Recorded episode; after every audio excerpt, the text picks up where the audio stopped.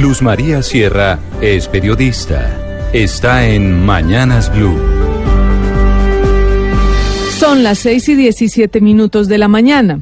La carta que mandó el embajador ruso al presidente de la Cámara de Representantes de Colombia, Alejandro Chacón, cayó como cerilla encendida sobre pasto seco y encendió los ánimos.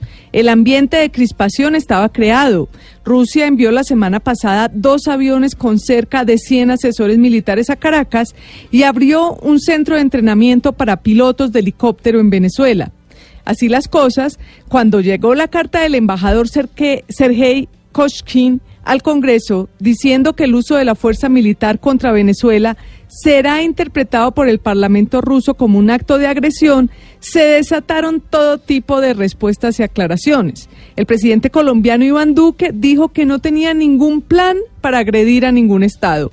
Y el canciller Carlos Holmes Trujillo contraatacó a Rusia diciendo que cualquier despliegue o incursión militar en apoyo al régimen de Nicolás Maduro es una amenaza a la paz, la seguridad y la estabilidad de la región.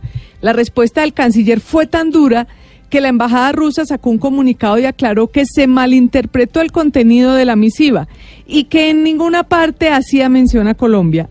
Y en declaraciones a una agencia de noticias rusa, una fuente de la embajada dijo que la carta refleja es la posición del Parlamento ruso. Pero uno no va recogiendo por ahí amenazas para mandarlas si no tiene alguna intención, y menos si, como el embajador dice, no implican a Colombia.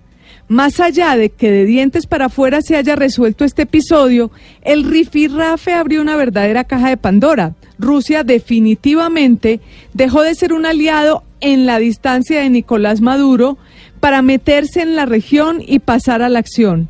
Así como John Bolton eh, de Estados Unidos cañó con el bloque amarillo y su anotación del supuesto envío de 5.000 hombres a la frontera, el embajador ruso hace lo mismo mandando la carta con advertencia o amenaza incluida al del Senado ruso. El mensaje es para Colombia, pero sobre todo para Estados Unidos. Me llamó la atención que el canciller Carlos Holmes dijo también que el gran error que comete Rusia es mirar un asunto regional como un asunto geopolítico global. ¿No será más bien canciller al contrario? Que al arrinconar a Maduro y ponerla en una situación altamente vulnerable, le dieron un papayazo enorme a Vladimir Putin para que Maduro le abra las puertas de par en par y el exagente de la KGB haga lo que más le gusta, intervenir y hacer un pulso de poder con Estados Unidos.